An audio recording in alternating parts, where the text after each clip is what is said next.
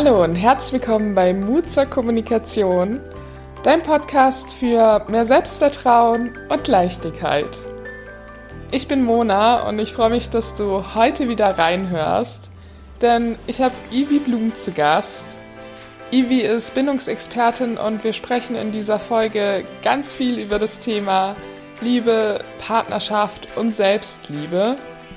Dabei geht es vor allem um so Fragen wie, was kannst du tun, um in deiner Beziehung dich gut um dich zu kümmern? Was kannst du machen, wenn du gerade unter Trennungsschmerz leidest? Und was sind denn auch Dinge, die dir helfen, deine bisherigen Beziehungen aus einem anderen Blickwinkel zu sehen, um damit auch abschließen zu können und irgendwie deinen Frieden zu finden? Bevor ich jetzt aber weiter quatsch, würde ich sagen, Nimm dir eine Tasse Tee oder eine Tasse Kaffee, lass es dir gut gehen und viel Spaß beim Reinhören. Hallo, liebe Ivi und herzlich willkommen bei Mut zur Kommunikation. Ich freue mich total, dass du heute dabei bist und ja, bin jetzt schon sehr gespannt auf unser Gespräch. Liebe Mona, ich äh, bedanke mich herzlich für die Einladung. Es ist auch tatsächlich die erste Podcast-Aufzeichnung für mich. Deswegen ist ein bisschen mit Aufregung verbunden tatsächlich. Ähm, und ich bin sehr gespannt auf unser Gespräch. Voll schön. Ja, so geht es mir tatsächlich auch noch, auch wenn du jetzt, glaube ich, die vierte Interviewpartnerin bist, die ich habe, mhm. ist es jedes Mal noch ein bisschen mit Aufregung verbunden. Für alle Leute, die dich jetzt immer noch nicht kennen, äh, teaser ich dich schon mal ein kleines bisschen an und dann übergebe ich auch die Faden schon an dich.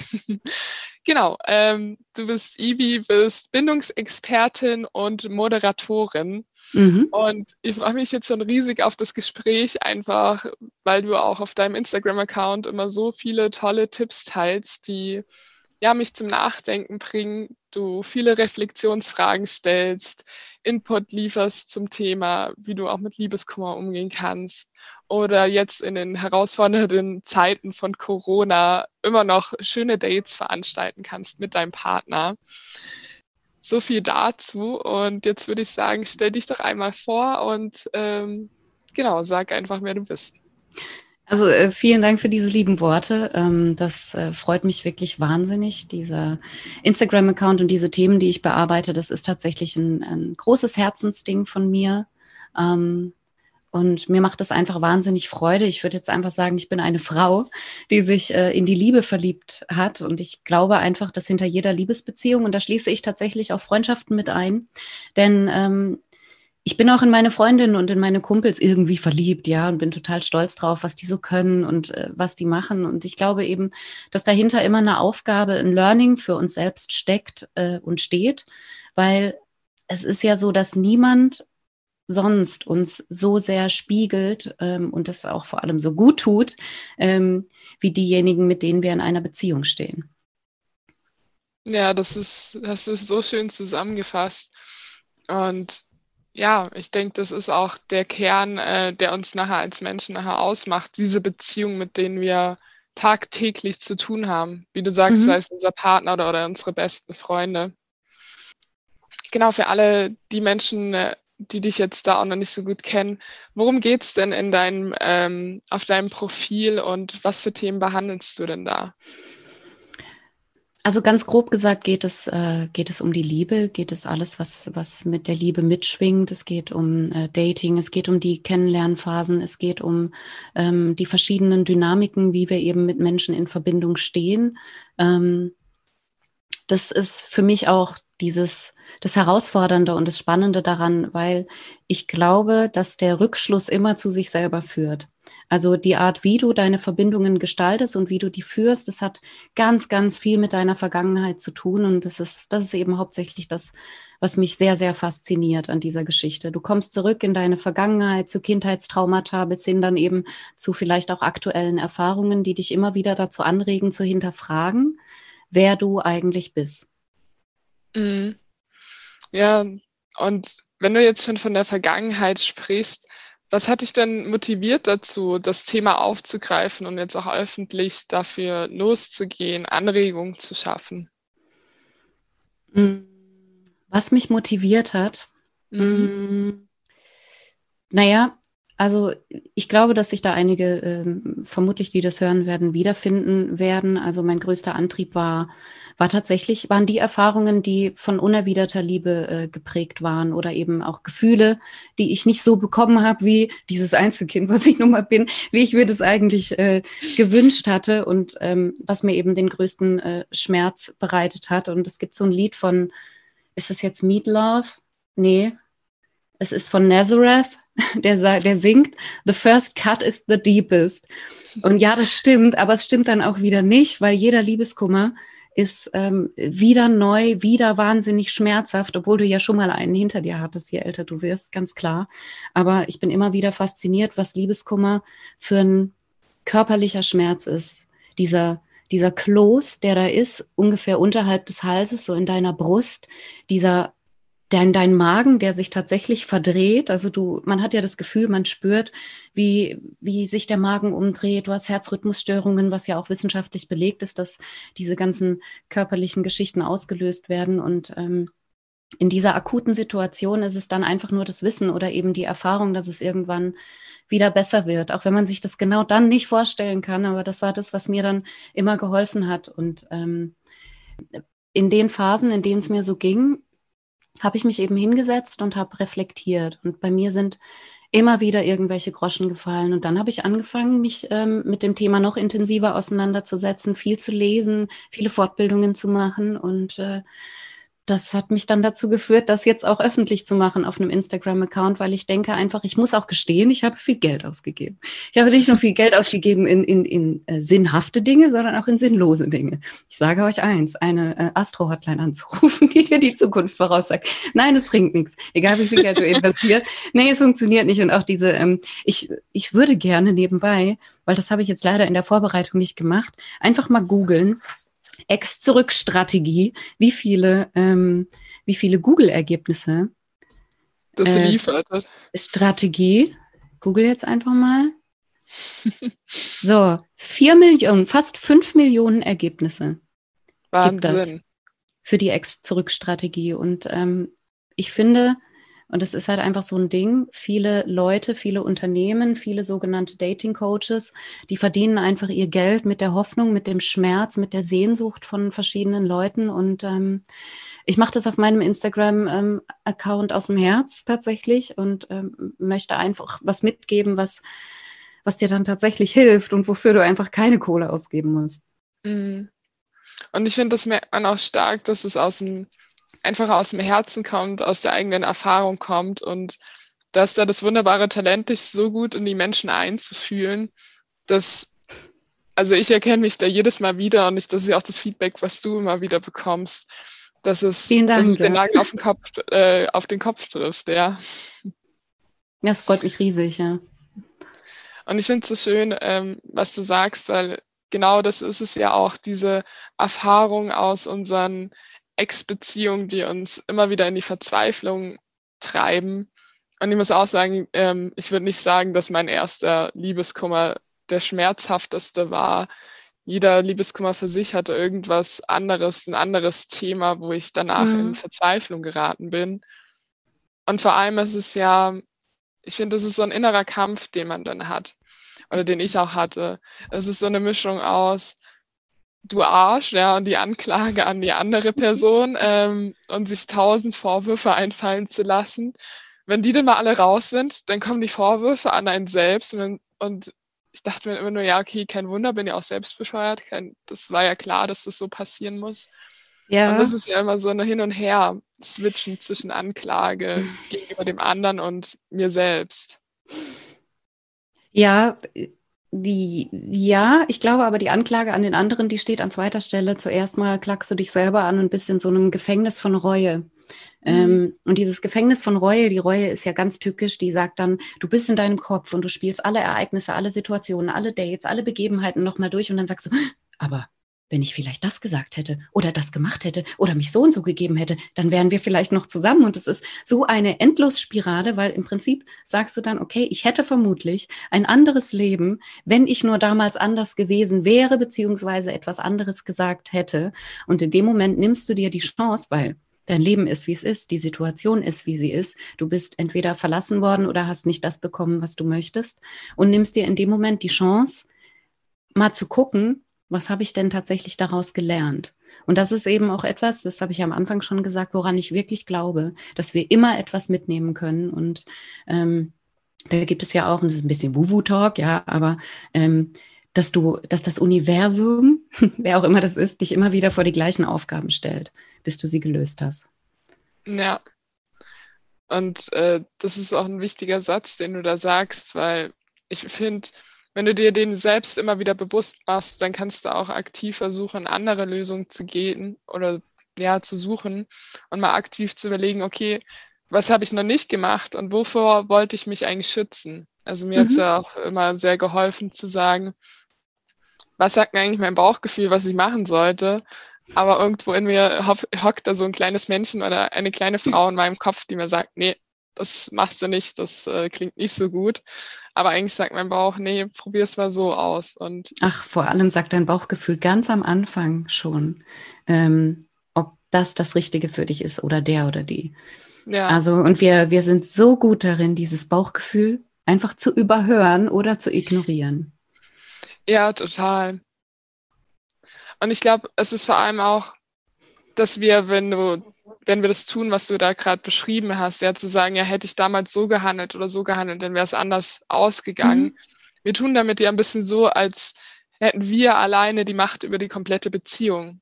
Und genau. das ist ja nicht so, sondern es, ist, mhm. es gibt ja auch immer noch einen anderen Menschen, der mit sich selbst entweder zu kämpfen hat, vielleicht ist es auch mit sich selbst im Klaren auch die Person hat ihre eigenen Bedürfnisse, ihre eigenen Vorstellungen davon. Mhm. Und deswegen, ja, es ist allein deswegen schon nicht hilfreich, sich selbst da auf einem Podest zu stellen und zu sagen, ja, ich hätte damit alles anderen können, wenn ich es irgendwie anders gemacht hätte. Es ist ja weniger das Podest als vielmehr der tiefe Kerker, weil man ja, also es ist ja sehr oft verbunden auch mit Abwertung von einem selber, dass man die Dinge mhm. eben falsch gemacht hat oder nicht genügt. Bin ich schön genug, bin ich schlau genug, bin ich witzig, schlank, was weiß ich.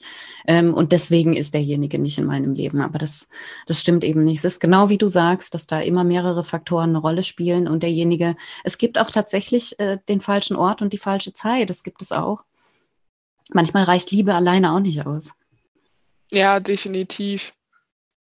Ja, lieber allein, wenn man mit sich selbst auch noch am Zweifeln ist, ist auch schwierig, weil ich glaube, es beginnt immer bei uns, es beginnt auch immer mit der, ja, mit der Selbstliebe. Sowieso.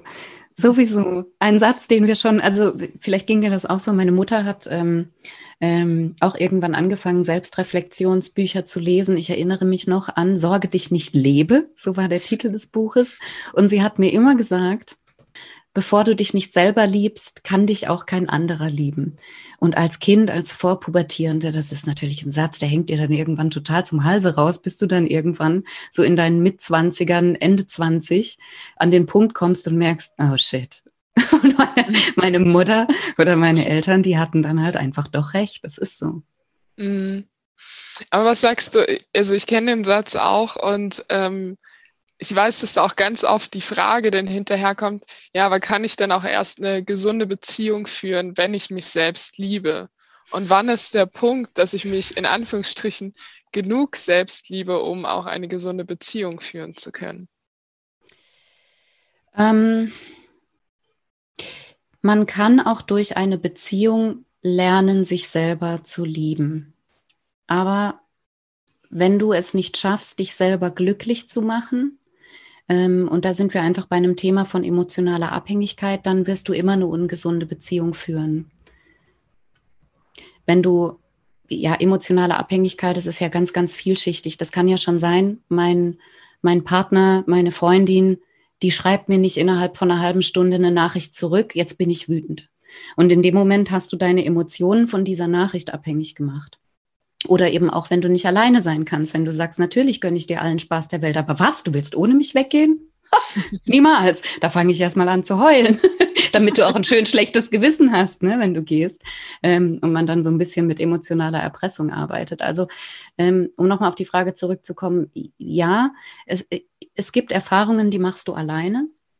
Ähm, und es gibt Erfahrungen, die kann dir nur ein anderer beibringen. Und an denen kannst du eben nur mit und durch einen anderen wachsen. Aber eine Beziehung sollte niemals dazu dienen, ähm, äh, Krankenschwester oder Krankenpfleger zu haben. Ja, also unser, unsere mentale Gesundheit in die Hände eines anderen zu legen oder äh, eben denjenigen für unser Glück verantwortlich machen, das funktioniert einfach nicht. Mm, ja, ja, gerade das Thema emotionale Abhängigkeit, dazu habe ich vor kurzem auch was Schönes gehört. Und zwar, ähm, wenn du dich emotional auch unabhängig machen möchtest, dann, wie du gesagt hast, schaff dir auch einfach deine Räume und hoff nicht, Auf dass die andere Fall. Person für dich irgendwas übernimmt oder dein ganzes Leben sozusagen erfüllend machen soll, sondern schau auch für dich, was du ein, also dass der Anteil, die du mit den Anteil, den du mit der Person verbringst und mit dir selbst, dass die einfach ausgewogen sind. Dass du selbst mit dir schöne Erfahrungen und Erinnerungen machst. Weil, also das ist mir auch in meiner jetzigen Beziehung, obwohl ich ja auch immer selbstständig war und viele Dinge gemacht habe, habe ich irgendwie in Beziehungen mich in der Vergangenheit oft selbst verloren. Mhm. Und als ich in der jetzigen Beziehung einfach kapiert habe, dass es auch darum geht, dass ich mir selbst schöne Momente schaffe, dass ich meine Reaktion, meine gute Laune nicht davon abhängig mache, was jemand anderes gerade denkt und fühlt. Das war halt so der Punkt, wo ich für mich auch ja, emotionale Freiheit dann gespürt habe. Mhm. Also wo ich wirklich angefangen habe, das sind so kleine Dinge, meine Ernährung ab und zu mal umzustellen, ähm, äh, mehr Sport zu machen, zu sagen, ich gehe jetzt mal alleine auf eine Radeltour. Ich gönne mhm. mir allein ein Spa-Wochenende. Und das ist erstmal komisch, weil das waren immer Dinge, die wollte ich dann von, mein, von meinem Partner. Und er hat gesagt, ja, irgendwann. Und dann dachte ich mir, ja, wann ist denn das irgendwann? Und irgendwann habe ich dann gesagt, gut, ich will gar nicht mehr warten, ich mache es einfach. Und bei den ein oder anderen Sachen hat er nachher mitgemacht, einfach weil ich es schon gestartet habe und er dann gefragt hat, okay, kann ich vielleicht doch mitmachen. oh, sie hat Spaß, Mensch. Ohne mich. genau. Ja. Und am Anfang, das passiert sicherlich nicht am Anfang, weil meistens freut sich der Partner dann auch erstmal, dass du es alleine tust. Und es ist schon so, dass ich dann auch gemerkt habe, dass er geguckt hat, macht die das jetzt wirklich oder labert sie nur? Mhm. Ja, ich bin auch irgendwann mal auf Konzerte gegangen, einfach weil ich keine Lust mehr hatte, Leute zu fragen oder davon abhängig zu sein, ob sie mitgehen oder nicht. Und dann habe ich mir gedacht, das war ein richtiger Sport, egal wo in Deutschland. Ich war bei allen Rap-Konzerten dabei, auf die, auf die ich halt Bock hatte und hatte immer ganz, ganz viel Spaß mit mir alleine oder eben ähm, auch weil ich ja auf Leute zugehen musste, wenn ich dann Gesellschaft haben wollte, mit ganz vielen neuen Leuten. Ich habe tolle neue Kontakte geknüpft dadurch. Mhm. Und wie ging es dir, als du da zum ersten Mal denn alleine aus so einem Rap-Konzert gegangen bist? Wie war das für dich? Ich, ich, muss gerade überlegen, welches das erste war, wo ich ganz alleine war. Das war ähm, in Düsseldorf, genau. Das waren die Stieber Twins, Fenster zum Hof. Ähm, diese Veranstaltungsstätte in Düsseldorf. Ich meine, wir erinnern uns damals, als man noch Party machen konnte. Mhm. Ähm, die hat immer so ein Konzept, dass sie ein Album einer Band komplett durchspielt, von Intro bis Outro mit äh, den ganzen Feature-Artists. Und das war natürlich schon, schon Wahnsinn. Und ich habe mich da einfach hingesetzt zu Leuten. Und ähm, es war wahnsinnig viel los. Und ich war natürlich schon erstmal so, oh Mann, und ich bin alleine, Handtasche festhalten, keine Ahnung. Ähm, und bloß nicht zu viel trinken, damit ich auf jeden Fall Herr meiner äh, oder Frau meiner Sinne bin. Ähm, und dann habe ich mich zu Leuten an den Tisch gesetzt, bin ins Gespräch gekommen und dann hat sich herausgestellt, wir kannten uns schon über Instagram. also ja, ja, es war total witzig und dann ähm, habe ich dann noch einen Bekannten getroffen, da irgendwo in der Menge ausgemacht, Moment, das ist doch der und die Welt ist einfach ein Dorf. Das ist es. Wie haben die Leute auf dich reagiert, wenn sie gemerkt haben, dass du alleine da bist? Ähm, also überwiegend fanden alle das sehr mutig dass ich ähm, alleine, äh, teilweise ja aus dem Süden Deutschlands, äh, hoch in den Norden gefahren bin. Ähm, bei manchen habe ich aber auch gemerkt, dass sie sagen, ah, okay, aha, im Hinterstübchen aber dann ablief, crazy bitch, wie komme ich jetzt raus aus diesem Gespräch? Ähm, also ganz unterschiedlich, aber mir hat es so viel Spaß gemacht und äh, ich habe da wirklich, ich hätte diese Erfahrung des Konzerts, ähm, hätte ich ja nicht gehabt, hätte ich ähm, darauf gewartet, dass meine Freunde oder meine Beziehungspartner mit mir mitgehen. Mhm. Und wie äh, bist du denn damit um, also wenn du sagst, du hast gemerkt, im Hinterstübchen läuft bei dir was äh, oder läuft bei den anderen Menschen was ab, hat das in dem Moment irgendeine Auswirkung auf dich gehabt, dass du unsicher geworden bist oder so? Ähm, Hm, ich, ja gut, wenn ich jetzt sagen würde, nein, wäre das vermutlich gelogen. Also da war mit Sicherheit so ein kleiner Funken. Auf der anderen Seite war ich unbekannt in einer anderen Stadt. Ich hätte mich nackig ausziehen können auf der Tanzfläche. Das hätte keinen gejuckt. Oder weißt du, ich wäre dann wäre ich halt die Esmeralda aus äh, Mexiko und wäre dann wieder zurück in meine Heimat. Und äh, dann hat sich die Esmeralda halt ein bisschen, ich will jetzt nicht sagen daneben benommen, da hatte die Esmeralda halt ganz besonders viel Spaß. Also dann hat es auch ein bisschen geholfen, dass du so weit weg warst und wusstest, okay, eigentlich ähm, kann mich hier keiner kennen. Auf Oder jeden Fall. Auf jeden ja. Fall. Ähm, äh, aber natürlich auch äh, die Besinnung darauf, dass ich Leute habe, die mich ähm, sehr mögen, sehr lieben und die hinter mir stehen und hinter dem, was ich tue. Und dass jeder, der neu dazukommt, ich muss doch niemandem irgendwas beweisen. Ich muss doch niemanden neuen beeindrucken, weil ich habe ja mein Gerüst. Hm. Das ist so schön. Es geht ja vielmehr darum, dein Gerüst in dir selbst auch mal zu schaffen und stabilisieren und aufzubauen. Ja. Das ist zumindest mir so gerade als Bild gekommen. Deswegen danke. Aber wie bist du, also aus welchen äh, oder welches gab es ein Ereignis in deinem Leben so rum, wo du sagst, das hat dich nachher umdenken lassen? Also das war so schmerzhaft, dass du gesagt hast, okay, ich möchte jetzt nicht mehr emotional abhängig sein, ich möchte, dass es jetzt sich was verändert?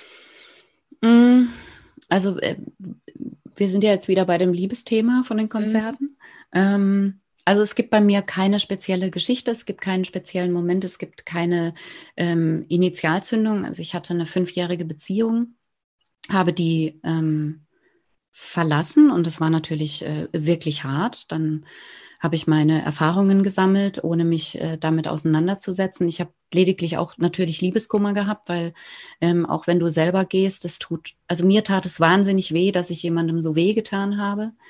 Ähm, aber habe dann nicht unbedingt reflektiert, wer ich jetzt wirklich bin und wie ich überhaupt, was für ein Partner oder eine Partnerin ich eben in der Beziehung war. Und ähm, hat dann eben meine Dates, habe mich verliebt, hatte Liebeskummer und immer saß ich eben da und wollte auch verstehen, was da jetzt schiefgelaufen ist. Habe auch ähm, irgendwann dann von dieser Ich bin nicht genug und schön genug und gut genug, äh, witzig genug Spirale dann eben irgendwann erkannt, dass es, dass es, ähm, dass ich viele Dinge, viele Geschichten nur mit anderen Protagonisten erlebe und dass ich da was in mir anschauen muss. Und, ähm, und dann sind bei mir eben die Groschen gefallen. Und wenn du, wenn du dich dann mit vielen Leuten unterhältst oder ähm, jetzt eben auch, wenn ich die Liebesthemen von anderen ähm, anschaue und äh, da gibt's auch immer wieder Ähnlichkeiten trotzdem ist ja alles auch ganz neu, ähm, dann sehe ich das auch, dass die Ursache einfach immer bei sich selber zu suchen ist. Und vor allem, dass ich auch immer das bekommen habe, was ich gebraucht habe tatsächlich. Also der, derjenige, der in meinem Leben war, war immer in dem Moment genau der Richtige für mich. Ob ich darunter dann letztendlich gelitten habe oder nicht. Magst du das noch ein bisschen weiter ausführen, wenn du sagst, weil es klingt ja auf jeden Fall auch so, als sei das eben nicht nur positiv gewesen, aber trotzdem hast du es ja irgendwie gebraucht, wenn ich dich richtig verstanden habe, oder? Meine Erfahrungen meinst du mit, äh, mhm. mit der Liebe? Nee, die waren, nee, absolut nicht. Absolut nicht. Ich hatte ähm, ganz klassisch dieses, ich, nee, es gibt kein Männer- und Frauending, da bin ich kein Fan davon, aber es gibt äh, so ein klassisches Phänomen, eben, was, du willst mich nicht? Moment, äh, da habe ich aber auch noch ein Mörtchen mitzureden. Ich weiß genau, dass du mich willst, ja, und ich werde nur genügend Überzeugungsarbeit leisten, beziehungsweise so unwiderstehlich lieb äh, und liebevoll sein, dass du ja gar nicht anders kannst, als mich zu lieben. In diesem Muster war ich auch. Mir hat jemand, ich meine, wenn dein Gegenüber, und das ist ja immer ein Konflikt, dem du, ähm, den du eingehst, oder ähm, nicht ein Konflikt, den du eingehst, aber du, du gehst auf jeden Fall in die Diskussion und stellst dich auch dem, dem negativen Gefühl des anderen, wenn du sagst, du pass auf, das mit uns, das sehe ich nicht, das ist nicht das Richtige für mich, ich suche gerade nichts Festes, was ja eigentlich immer nur übersetzt heißt, ich suche gerade nichts Festes mit dir, mhm. aber egal. Ähm, wenn jemand so viel Rückgrat hat und sagt, ja, ich, ich sage dir das jetzt, ich teile dir das mit, dann habe ich erst richtig aufgedreht. Das war für mich wirklich die, die, äh, der Startschuss zu sagen, okay, ich packe jetzt ein Weihnachtspaket mit ganz vielen Geschenken. Und es ist so herabwürdigend für einen selber, weil man sich ja immer wieder diese Zurückweisung abholt. Und ähm, ganz viele Menschen sind so in der Idealisierung dieser Zurückweisung, ähm, dass man sich selber wirklich total vergisst. Und vor allem hat das auch was mit den eigenen Grenzen zu tun. Man sagt ja, man möchte etwas Festes. Dann sagt derjenige zum Beispiel jetzt, ja gut, ich möchte aber Freundschaft Plus. Hey, ja, Freundschaft Plus ist eigentlich auch nicht so schlecht. Ja, das ist ja dann auch das, was man dann macht. Man, man stellt vielleicht seine Grenzen oder setzt die, aber bleibt dann nicht wirklich dabei. Mhm. Habe ich auch, habe ich zur Genüge getan und ähm, indem ich mich dann damit beschäftigt habe und alle meine Dinge, und das machst du ja auch in jeder Coaching-Ausbildung, du guckst dir immer erstmal auf dich selber und versuchst deine eigenen ähm, Schemata zu verstehen, bevor du dich dann an das große Ganze wagst. Und genau so, so ist es gelaufen. Also sagst du, dass du in dem Moment war es ja auch eigentlich richtig, die Abweisung zu bekommen. Wenn du sagst, du hast ja auch eigentlich immer das bekommen, was du brauchst, dann war es ja in dem Moment, ähm, mhm. wie soll ich sagen, vielleicht war das ja auch ein, ein, Learning, das für dich einfach notwendig war, um zu kapieren, dass du diese Grenzen setzen darfst, dass du gar nicht der Person jetzt hinterher rennen musst, weil du hast ja auch deinen Wert und ähm, deine bist ja trotzdem wertvoll, auch wenn die andere Person das nicht erkennt. Genau. Vielleicht nur nicht, was sie gerade braucht. Genau, aber es ist ja auch so, dass du, ähm, dass der, der Spiegel, den, der dir begegnet, also wenn du an jemanden gerätst, der ähm, bindungsunfähig scheint, ist das ja eigentlich ein Zeichen an dich, dass du offensichtlich auch gar nicht so wirklich bereit bist, dich zu binden. Du suchst ja jemanden aus, der entweder generell keine feste Beziehung eingehen möchte oder irgendwelche Altlasten mit sich herumschleppt, deswegen er noch nicht offen ist ähm, für jemand Neuen, weil du emotional selber auch noch gar nicht bereit bist und so. So war das bei mir auch. Ich war überhaupt nicht bei mir angekommen, weil ich eben auch meine alte Beziehung gar nicht aufgearbeitet hatte. Und ich war, ähm, ich war nicht immer eine gute Partnerin. Weil ich hatte auch nichts, womit ich mich selber glücklich machen konnte. Ich war schon immer ein Workaholic. Und danach hatte ich meinen Freund. Und der mhm. war dann für alles verantwortlich. und ähm, wenn man, also Beziehungen ähm, haben ja generell mehrere Phasen. Also ich lasse jetzt mal die Kennenlernphase außen vor. Das ist nochmal ein ganz eigenes Thema. Die ist ja sehr äh, sensibel. Aber du hast in der Regel, wenn du jemanden, wenn, mit, wenn du mit jemandem eine Beziehung eingehst, dann hast du diese Honeymoon-Phase von ungefähr sechs Monaten. Ist ja auch wissenschaftlich belegt, dass die so um plus minus äh, sechs Monate andauert. Und diese emotionale Abhängigkeit, die ist in der Zeit, ist die ein bisschen verdeckt weil du gibst ja immer 100 Prozent, ja, du, du, du hörst immer ganz besonders gut zu, du versuchst dich ganz besonders gut darzustellen und ihr könnt eh nicht voneinander lassen und wenn dann so ein bisschen der Realitätscheck kommt und jeder, also eigentlich beide, wieder so ihr eigenes Leben verfolgen, dann kommt diese emotionale Abhängigkeit erst zum Vorschein, weil du eben gar kein eigenes Leben hast. Ja. Und, weißt, das ist jetzt krass ausgedrückt, aber ich hoffe, du weißt, was ich meine. Ich weiß absolut, was du meinst. Es ist, wie soll ich sagen, wenn diese Honeymoon-Phase vorbei ist, habe ich persönlich eine, diese Phase länger auskosten wollte als jetzt mein Partner. Mhm. Und da war ich einfach auch selbst erschrocken in dem Moment darüber, als die Person sich zurückgezogen hat. Und sofort mhm. sind auch dann die ganzen Gedanken aufgeploppt, oh, ich sehe schon, die Beziehungen sind die ersten Anzeichen dafür, dass die Beziehung in die Brüche geht. Und schon wieder. Und ähm, ja, schon wieder bin ich auch nicht liebenswert genug.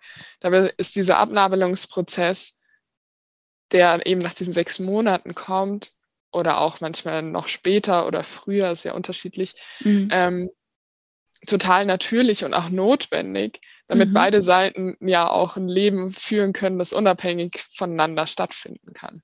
Genau. Das ist spannend. Wenn du sagst, ja, du hast früher du warst ein Workaholic und danach war die Beziehung.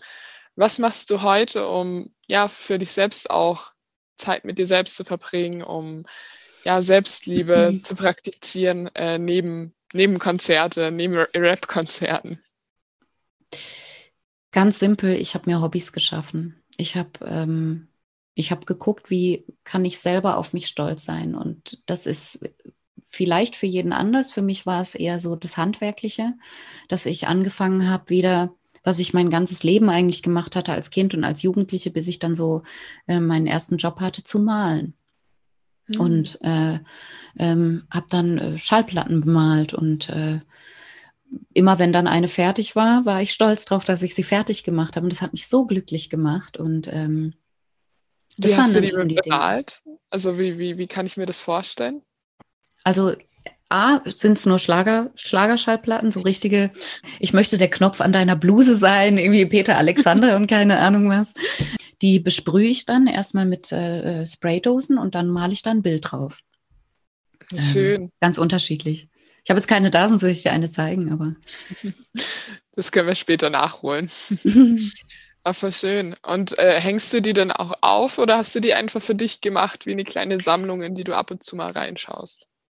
Ich habe schon welche verkauft. Äh, ich hatte auch schon hm. Auftragsarbeiten. Ich sammle aber, weil irgendwann, ich habe ja tausende Träume, ähm, die, die, Träume haben und mit der Umsetzung, ne, das ist ja dann sind ja auch zwei Paar Schuhe. Mhm. Ähm, aber ich möchte irgendwann dann mal vielleicht sagen können, ich habe ja eine kleine Ausstellung mit meinen Schallplatten. Darauf arbeite ich hin, aber dafür. Hm? Was für ein schöner Traum, sage ich. Ja, danke. Hoffentlich geht er irgendwann in Erfüllung, aber dafür muss ich halt was tun. Kannst dir deine Beziehungsexpertin und äh, die Schallplatten miteinander verbinden, das stelle ich mir total schön vor. Wenn du diesen Schmerz oder äh, auch das, was Beziehung ausmacht, so einen Bezug setzt, das wäre mal, mal so als Inspiration. Ich weiß ja nicht, was du sonst nachher alles malst. Das erschien mir gerade in meinem Kopf. Also ich mal sehr oft äh, sehr schlecht gelaunte Tiere. Ich mal sehr oft für, für Freunde ähm, Geburtstagsgeschenke, was dann irgendwie immer was mit denen zu tun hat, natürlich mit deren Hobbys und Leidenschaften. Und dann ist auf der Schallplatte immer ganz viel Zeug drauf, was äh, aber insbesondere für die Person eben eine Geschichte oder Sinn ergibt. Ja. Aber das ist, das ist eben wichtig. Das ist ja meine Insel. Also sich Inseln zu schaffen, wenn du einer Tätigkeit nachgehst, bei der du, du fängst an, es ist taghell und plötzlich ist es dunkel. Ja, du vergisst einfach die Zeit. Das ist ganz, ganz wichtig für dich selber und eben auch für jede Beziehung, weil wenn du das hast, diese Insel für dich, ähm, dann bist du schon so gestärkt und so in Balance auch mit dir selber, weil du weißt, dass du was hast, was du ganz unabhängig von deinem Partner eben machen kannst, um dich glücklich zu machen was schon ein ganz, ganz großer Schritt ist. Mhm. Es ist jetzt nicht kein Allheilmittel, um Gottes Willen. Also äh, Reflexionsarbeit oder ähm, Selbstliebearbeit, das ist, ist, im Prinzip ist es fast unendlich, weil man immer was dafür tun kann, um nicht wieder in irgendeiner Spirale zu sein, in der man vielleicht als Jugendliche war. Ja. Ja, und es geht ja auch eben für sich selbst rauszufinden, was denn gut funktioniert. Also ja, ich finde, was ich auch ähm, gemerkt habe, ist, dass es auch wichtig ist, sich Hobbys zu suchen, die nicht nur Input bedeuten, sondern wie du gerade sagst, kreativ zu sein, zu malen. Mhm. Für mich ist es zum Beispiel auch das Kochen. Also ich liebe es einfach, neue Rezepte auszuprobieren und vor mich hinzuwerkeln, was mit meinen Händen zu machen, so dass ich auch mal aus dem Kopf rauskomme. Mhm. Ich glaube, ähm, man tendiert, also sowohl Männer als auch Frauen tendieren ja dazu, die Dinge zu überdenken und ganz viel da oben drin zu sein. Und dann ist es ja. halt auch wichtig, einen Ausgleich zu schaffen, um mal loszulassen. Genau. Wie schön. Das, das, ist das, was ich heute anders mache. Und ich kann eben auch meinem Partner diese Zeit zugestehen. Also ich brauche keinen Entertainer. Ja. Ja, ich finde da das Bild so schön. Ich sage immer, mein Partner ist nicht die Sahne auf meinem Eis, sondern die Kirsche. Und eigentlich geht es darum, dass auch was das Thema emotionale Freiheit oder Unabhängigkeit angeht, zu sagen, ich schaffe mir ein Leben, das einfach schon unabhängig davon, was im Außen ist, so ein so eine schöne Eiskugel mit der Sahne oben drauf, dass mein Partner eigentlich nur noch die Kirsche ist, die das Ganze schmückt. Und das ist schön, dass sie zu haben, aber es ist halt nicht notwendig, um jetzt ein glückliches Leben auch zu führen. Das ist, da fällt mir gerade ein ganz tolles Thema dazu ein, wenn du sagst, ähm, ich habe den Eisbecher schon und die Kirsche nehme ich, aber ich brauche sie nicht. Ja. Ähm, wenn du jetzt, ähm, wenn man jetzt unter Trennungsschmerz leidet, beispielsweise, dann hat man diesen Schmerz und man denkt, ich bin nicht mehr vollständig, weil derjenige gegangen ist. Dann ist aber hier die Frage, was hat denn derjenige mitgenommen? Ja. Dass man dann wirklich das Gefühl hat, ey, aber eigentlich, ich bin ja, ich bin doch noch da. Klar hat man viel Zeit investiert, Ja, und viele sagen dann, oh, jetzt habe ich die ganze Zeit verschwendet, weil es war ja nicht der oder die richtige. Und da sind wir dann eben wieder bei dem Learning. Die Zeit war niemals verschwendet, niemals. Egal wie schmerzhaft die Erfahrung war, verschwendet ist es nicht. Manchmal unnötig, ja, aber ähm, niemals verschwendet, weil man sich immer was rausziehen kann. Definitiv. Ich meine, du weißt ja auch, ich hatte ja auch meine Phase, wo ich schon zwischendrin von meinem jetzigen Partner getrennt war und ich weiß auch noch, es gab irgendwann, weil und ich möchte es auch ansprechen, weil du vorhin gesagt hast, ja, wie kann man seinen Ex-Partner zurückgewinnen, etc. bei uns beiden hat es halt nachher geklappt, dass wir nochmal zusammengekommen sind. Aber es ist einfach, glaube ich, auch nur deshalb passiert, weil ich nie die Erwartung hatte, dass es passiert. Also ich weiß, am Anfang sind natürlich auch die Hoffnungen da gewesen und irgendwie dieser Funke, der nicht, ähm, wo ich die Hoffnung nicht aufgeben wollte. Aber irgendwann hatte ich für mich einfach nach drei Monaten oder so den Punkt, wo ich gesagt habe, okay, selbst wenn nicht, es ist, wie du sagst, war keine vergeudete Zeit, sondern er hat mir so oft den Spiegel vorgehalten und ich durfte auf, bei so vielen Dingen hinschauen. Und vor allem das ganze Thema Kritik, ja, ich habe mich unglaublich oft kritisiert gefühlt. Das hatte mir richtig viel gearbeitet und dadurch habe ich angefangen hinzuschauen was mir nachher geholfen hat, in der Arbeit mit Kritik ganz anders umzugehen, was mir geholfen hat, selbstreflektierter zu sein, was mir geholfen hat, anderen auch mitzuteilen, was ich denn jetzt brauche. Und ich weiß, irgendwann war da auch nur noch so ein Moment von purer Dankbarkeit, dass egal wie schmerzhaft das war, dass er mir das gezeigt hat. Und ich meine, wir hatten ja auch eine wunderschöne Zeit. Wir sind viel mhm. zusammen gereist und all das und zu sagen, okay, das war so ein Block in meinem Leben. Und wenn ich zurückschaue, dann kann ich dank da bin ich einfach dankbar dafür. Genau, da sollte man hinkommen, ja, im besten Fall. Ja, und dann ist es halt nachher, ich, man kann es nicht beeinflussen, ob das nochmal klappt oder nicht. Auf gar das keinen Fall. Ähm, ja, und diese, diese Dating-Coaches, diese Ex-Zurück-Ratgeber, die raten dir dann einen handschriftlichen Brief zu schreiben, in dem du die mhm. Trennung akzeptierst, aber dass irgendwas ganz Hervorragendes passiert ist bei dir, wovon du dann irgendwann mal erzählen wirst. und dann dein Name drunter. Und du denkst dir so, hä? Was für ein Müll? Ähm, aber ich finde es halt wirklich schlimm. Und es ist bei allen Ex-Zurück-Strategien ist es dieser Brief, das ist so das Initial, dann nimmst du dich zurück für 40 Tage und dann musst du dich melden mit irgendwas. Okay, und sowas funktioniert nicht, das ist totaler Bullshit. Ähm, es ist wirklich so, also wenn, in der, wenn du in der Verzweiflung googelst, wie du deinen Ex zurückkriegst, dann kommst du so oft auf diese Coaches, die dir eben genau diesen Ratgeber ähm, verkaufen wollen. Und es ist immer der gleiche, nur von einem anderen Coach. Mhm. Und es ist wirklich, also, mm -mm. Mm ja, da kann ich nur, da kann ich nur von abraten. Also das ist wirklich völliger, völliger Quatsch. Und ähm, also Quatsch und Manipulation.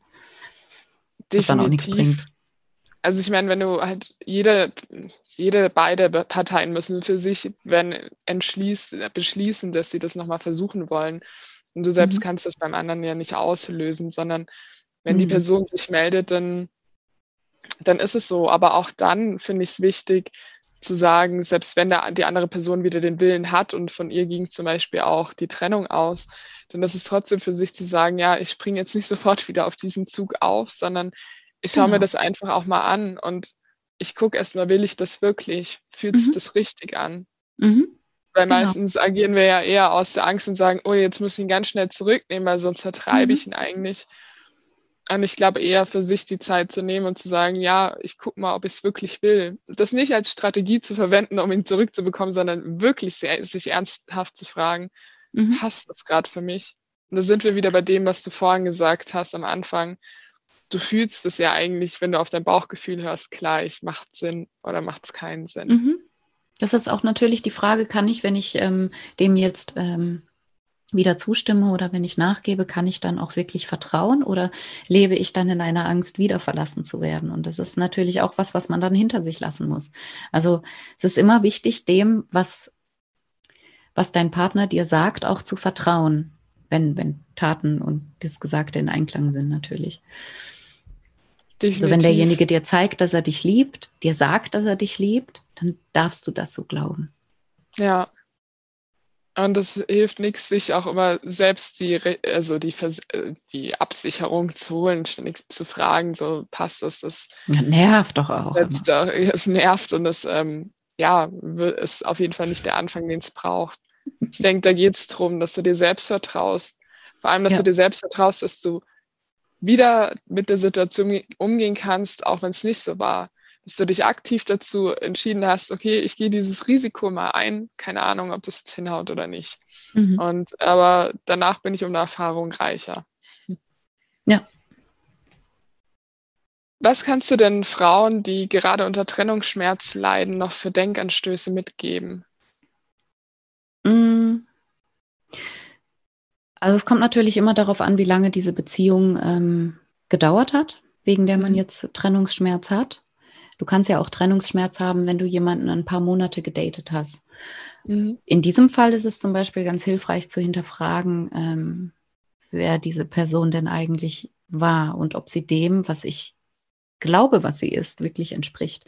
Also man kann so einen Faktencheck einfach machen, ja, und gucken, okay, ich habe und das, das passiert ja ganz automatisch. Wir lernen jemanden kennen, wir knüpfen irgendwelche Verbindungen, wir fangen an, kleine Insider zu machen, schon verbal.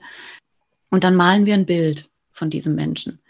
Ähm, und dieses Bild hat immer ein bisschen, hat immer ein paar leuchtendere Farben, als der Mensch sie eigentlich wirklich hat. Das ist, ist ja ganz klar.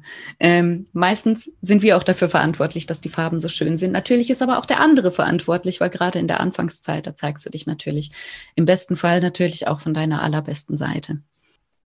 Und wenn eben nach kurzer Zeit so eine Verbindung in die Brüche geht, dann kann man eben auch leiden. Das ist auch ein berechtigtes Gefühl, weil die Verbindung war auf jeden Fall da. Äh, es hilft dann allerdings, sich bewusst zu machen, okay, vermutlich kann derjenige, den ich da ein paar Wochen oder Monate kannte, ähm, dem gar nicht standhalten, was ich ihm ausmal, was ich von ihm ausgemalt habe. Und derjenige konnte ja auch gar nicht beweisen, wie es ist, mit ihm in einer Langzeitbeziehung zu sein. Wenn jetzt eine Langzeitbeziehung in die Brüche geht, dann ist mein Tipp, und den möchte ich nicht nur Frauen mitgeben, sondern den möchte ich an alle mitgeben, die unter Trennungsschmerzen leiden.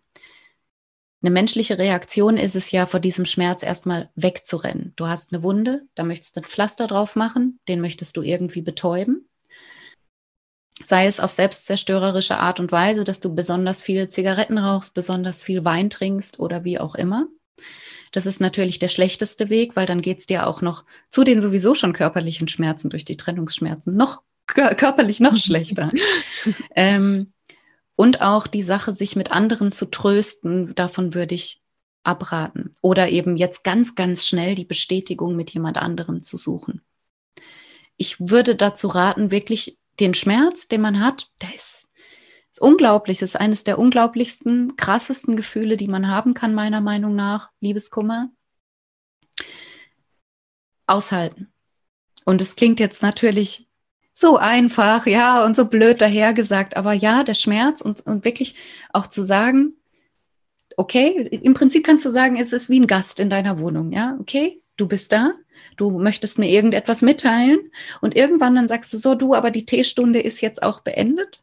Ich versuche dich jetzt rauszulassen. Und dann kommen wir zu dem, zu dem Punkt Self-Care, dass man eben einfach auch wenn, wenn dieser, dieser größte Schmerz und eine Emotion verläuft ja immer in einer Welle, irgendwann ist sie so ein bisschen am Abflachen ähm, es hilft auch manchmal, sich einfach in Fötushaltung ins Bett zu legen und zu sagen, ich bin wirklich der ärmste Mensch auf dieser Welt. Und wenn du dir das wirklich so ein paar Mal sagst, es gibt so eine Übung auch, dass du drei Minuten wirklich da sitzt und, und alles ist schlecht und ich bin so schlecht und irgendwann fängst du an zu lachen, weil du denkst, Sag mal. Das ist doch absurd, oder? Ja, es ist total absurd, ja.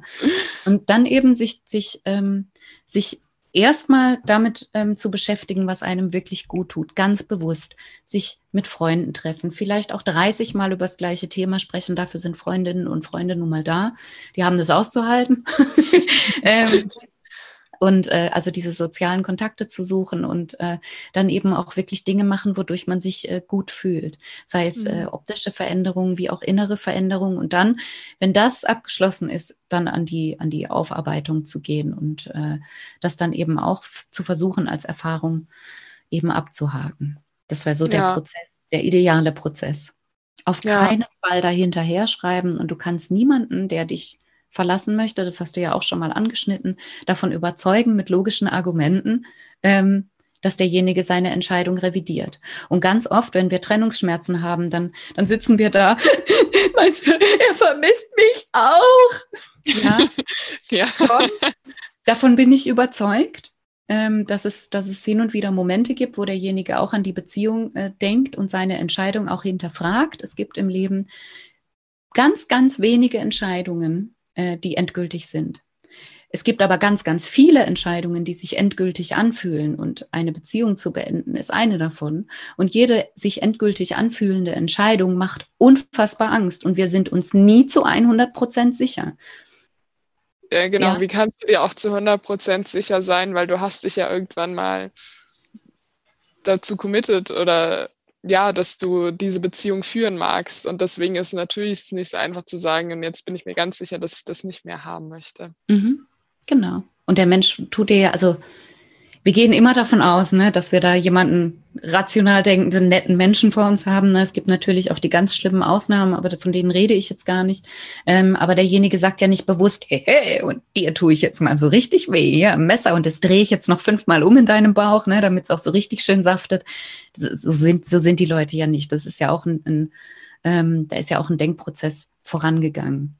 Ja, und die sind ja auch in ihrem eigenen Schmerz. Natürlich. Aber das hast du eben zu den Taktiken, wie man da rauskommt, ähm, gerade äh, auf den einen Punkt möchte ich nochmal eingehen, dieses, wenn du auch soziale Kontakte gesucht hast, danach dich wirklich um dich zu kümmern. Also das war sicherlich in der letzten Trennung das, wo ich am meisten auch von profitiert habe, was ich in der Vergangenheit viel zu wenig gemacht habe, ist mhm. ja diese Zeit für sich zu nehmen. Ich mhm. bin dann, ich habe in den Wald reingegangen, ja, habe mir ein Buch mitgenommen, mich da einfach mal in die Stille hingelegt, wo es wirklich mhm. keine Menschen gab, die mich irgendwie ablenken konnten. Diese Ruhe mal in dir auszuhalten, was denn alles hochkommt. Das mhm. ist das, wo du anfangen kannst, einfach mal auf dich zu hören und was da eigentlich alles los ist. Mhm. Also, wo ich noch, was ich mir gerade noch anmerken wollte, auf keinen Fall versuchen, den Ex oder die Ex irgendwie eifersüchtig zu machen auf Social Media. Weil alles, was oder guckt er oder sie meine Stories? Da äh, verheddert man sich ja gerne so mit dem Kopf ähm, in solchen eigentlich Kleinigkeiten, ja, und in solchen Blödsinnigkeiten auch irgendwo.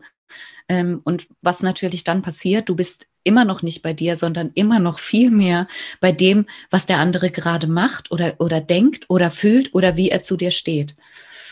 Und das ist immer, es ist total schwer, ist immer einfacher gesagt als getan, ganz klar. Aber es ist immer wichtig, den Weg zu sich zurückzufinden. Würdest du denn empfehlen, dass, ähm, dass man dann lieber den Partner äh, löscht aus den eigenen Social Media Plattformen oder sperrt oder äh, einfach mal nur an dich die Frage, würdest du da was empfehlen oder ähm, sagst du, das muss jede, jeder für sich entscheiden? Hm. Ich, das ist ganz schwierig, da eine Empfehlung auszusprechen, weil ich glaube, das muss wirklich jeder für sich selber entscheiden, wie es einem gut tut. Manchmal tut es gut, von demjenigen wirklich einfach nichts mehr zu sehen auf den sozialen Medien.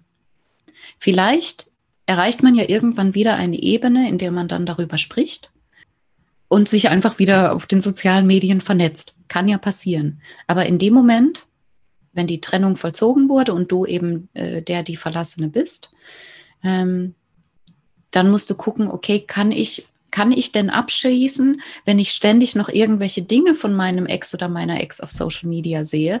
Oder tut es mir einfach besser, wenn ich ähm, mich da einfach mal ein bisschen ausklinke? Mhm. Es kann natürlich als, oh, kindisch, jetzt hat sie mich gelöscht oder er, äh, wie blöd ist das? Oder kann auch, manche machen das ja als Provokation, weißt du? Mhm. Dass der oder die Ex sich dann nochmal meldet. Dazu soll es auf gar keinen Fall dienen. Das ist nur blöd. Führt auch nicht zum Ziel. Ja, ich denke, es ist wichtig, dass man halt für sich da die innere Klarheit hat. Das tue ich für mich. Es ist auch scheißegal, was die andere Person jetzt darüber denkt, sondern genau. ich weiß, es tut mir gut und es ist auch wurscht, was beim anderen da ankommt. Mhm. Wenn die Person nachfragt, kannst du immer noch sagen, du, es hat gar nichts mit mir zu tun, ich brauche gerade einfach Abstand und ein bisschen mhm. Ruhe für mich. Und mhm. das ist einfach nur für meinen eigenen Selbstschutz gerade notwendig. Und das ist ja. okay. Ja. Ach, danke für deine ganzen Tipps. Ich würde sagen, wir kommen ja. langsam zum Ende und ich habe ähm, noch zwei Fragen an dich. Mhm. Ähm, ich meine, jetzt hast du da für dich auch schon in deinen Beziehungen viel aufgeräumt. Äh, und ich weiß ja auch eben, du bist ja jetzt wieder in der Partnerschaft. Was sind denn im Moment noch deine größten Herausforderungen heute, mhm. obwohl du schon jetzt äh, aufgeräumter bist? Naja, generell, auch wenn man die Theorie ja kennt ähm, und äh, jetzt auch andere beraten kann, ähm, wie in meinem Fall, ist man ja trotzdem immer noch ein Mensch, ja? Ist man ja trotzdem immer noch auch eine Partnerin, die mal ihren Typ anschreit oder so, wo die Emotionen dann einfach mal durchgehen, ja, oder wo man eine kurze Zündschnur hat. Also äh, das eine hat mit dem anderen nichts zu tun. Ich persönlich ähm, arbeite immer noch an mir, eben Dinge direkt auszusprechen und ähm, meine Vermutung auch auszusprechen, selbst wenn ich und ich ich hatte eigentlich immer so das Vorhaben, dass ich gerne die Sätze klar formuliert habe und auch mich selber geordnet habe, um zu reflektieren, wie viel von der Emotion ist jetzt berechtigt, auch an jemand anderen zu richten und wie viel eben nicht. Ähm, und ich versuche das jetzt direkter zu machen. Weil nur weil ich für mich selber irgendwie aufräume, heißt es ja nicht, dass ich im Außen nicht bruddelig bin und ähm, meinem Gegenüber dann nicht ein schlechtes Gefühl gebe. Und ähm, wenn ich Dinge direkt ausspreche, egal ob die Sätze jetzt passen oder nicht und ob ich, ob das nur so Gedankenfetzen sind, ist es manchmal schon hilfreicher ähm, und entschärft ganz viel und erspart vor allem viele Stunden von ja vor sich her Brodelei und Interpretiererei und äh, ja Dingen, die ja unnötig sind einfach. Aber es ist nach wie vor eine ähm. Herausforderung, also daran arbeite ich immer noch dass du es klar auf den Punkt bringst und für dich auch trennst, was äh, von den Emotionen gerade angebracht ist oder nicht. Und dass ich, dass ich eben ausspreche, was ich denke und was mich beschäftigt. Ähm, das ist, äh, ich habe dir ja erzählt, dass wenn ich, äh, wo ich jetzt einfach einen Kumpel angeschrieben habe, weil der mir einen Kommentar hinterlassen hatte auf meinem Instagram-Kanal, wo ich dann gesagt habe, ey Dude, du, ich hatte irgendwie das Gefühl, das. Und ähm, dann hat sich das so schnell aufgelöst und hätte ich nicht gefragt, dann wäre ich da vermutlich mit einem ganz komischen Gefühl ihm gegenüber ähm, gewesen. Und äh, so habe ich davon profitiert und er auch. Mhm. Das passt auch wieder zum Titel vom Podcast, ne? Einfach mutig sein, die Dinge mal anzusprechen und ähm, mitzugeben und einfach mal nachzufragen, du, was, was hast du damit eigentlich gemeint? Und nicht mhm. in dieses Interpretieren zu kommen. Mhm. Das ist also Kommunikation oder gute ähm, Kommunikation in einer Beziehung ist mit einer der größten Herausforderungen. Deine Bedürfnisse auszusprechen und ähm, ja, eben diese, diese Geschichte, die wir jetzt schon oft hatten, aus dem Interpretieren rausgehen und zu sagen, du pass auf, mich stört X und Y, äh, ich fühle mich durch XY äh, so und so. Das ist ganz, ganz wichtig. Ja. Ja, nochmal super hilfreich auf jeden Fall. Mhm. Noch, äh, ich habe ja am Ende immer meine Lieblingsfrage an alle ähm, ja, Interviewpartnerinnen, die ich jetzt da habe. Und zwar, mhm. ähm, wenn du dir jetzt vorstellst, dass du einen äh, großen Stein vor dir hast, einen Felsen, der noch über Jahrhunderte hinweg bestehen würde, und da dürftest du drei goldene Kommunikationsregeln eingravieren. Was wären diese drei Kommunikationsregeln oder Tipps? Mm, ich muss noch eine kurze Gegenfrage stellen. Ist das mhm. die Kommunikation mit jemand anderem oder darf es auch die Kommunikation mit mir selber sein? das darfst du frei entscheiden. Okay. Dann ist es ähm, die, sich selber zu fragen. Die erste Frage ist, welche Grenzen habe ich? Ähm, dann die zweite wäre, das sind meine Grenzen, darauf bestehe ich. Und die dritte wäre, kauf dir keinen Ex-Zurückratgeber. Wunderschön. Super. Das äh, sind hervorragende letzte Worte. Das klingt jetzt. Ich will es gar nicht äh, weiter kommentieren, weil das wirklich äh, so passend sind und nehmt die Fragen auf jeden Fall mal für euch mit. Kann ich einfach nur empfehlen, vor allem die ersten beiden Fragen. Ich glaube, mhm. Beziehungsratgeber, mhm. ich, ich weiß gar nicht, ob ich jemals eingekauft habe. Nachgegoogelt habe ich. äh, Na, ich werde ich werde auf jeden Fall, ähm, ich muss mal gucken, wie ich das aufarbeite auf meinem Instagram, aber ich mache das öffentlich. Dafür muss niemand Geld ausgeben. Das ist ja, ich habe ja so viele Quellen, man weiß ja einfach nicht, woher die sind. Also es sind ja alle eins zu eins übertragbar. Ja, gut, dass du es ansprichst. Äh, für alle Menschen, die jetzt sagen, boah, die Ivi, das war echt super spannend und sie wollen jetzt mehr von dir erfahren und hören, wo können dich denn die Leute finden? Aktuell bei Instagram oder bei Instagram, je nachdem, wie man es gerne aussprechen möchte. Leben, Liebe, Schnaps in einem Wort. So schön. Warum eigentlich Leben, Liebe, Schnaps? Vermutlich war es eine Schnapsidee. ähm, aber in der, ja, in dem Prozess, dass ich möchte gerne diese Themen behandeln und eben auch mich öffentlich zeigen, dass ich da ähm, Expertise vorweisen kann, was ja auch Mut erfordert, auch für mich, ganz klar, auch wenn es meine Arbeit ist. Ähm, habe ich irgendwie gedacht, naja, es beschäftigen, ich beschäftige mich ja mit vielen Themen, die das Leben betreffen, vor allem mit Themen, die die Liebe betreffen und manchmal eben auch die Dinge, weißt du, die einfach ja, die entweder in einem äh, Gespräch mit viel Wein thematisiert werden können, die auch erst dann rauskommen. Und ähm, ja, da bin ich selber auch gespannt, wie für mich diese, die Reise weitergeht auf diesem Profil. Ja, ich bin auch gespannt und vor allem, ähm, ja, was du noch alles anbietest oder als Input gibst. ähm, und ich meine, eben das Schöne bei dir ist, du stellst hauptsächlich verdammt gute Fragen, die erstmal ein bisschen Zeit erfordern, um eine Antwort zu finden. Vielen Und vor Dank. allem äh, die, ja, die einfach für sich auch Reflexionszeit benötigen, wo man sich am besten mal in Ruhe hinsetzt mit einer Flasche Wein. ähm, vielleicht hast du es auch deswegen immer Schnapsfragen genannt. ja, tatsächlich, ja. Und genau, schaut auf jeden Fall mal bei der lieben Ivi vorbei. Vielen Dank dir. Ja, ich danke und dir. Vielen Dank, dass ich da sein durfte in deinem Podcast. Hat mir sehr viel Spaß gemacht und äh, ja, bin schon sehr gespannt.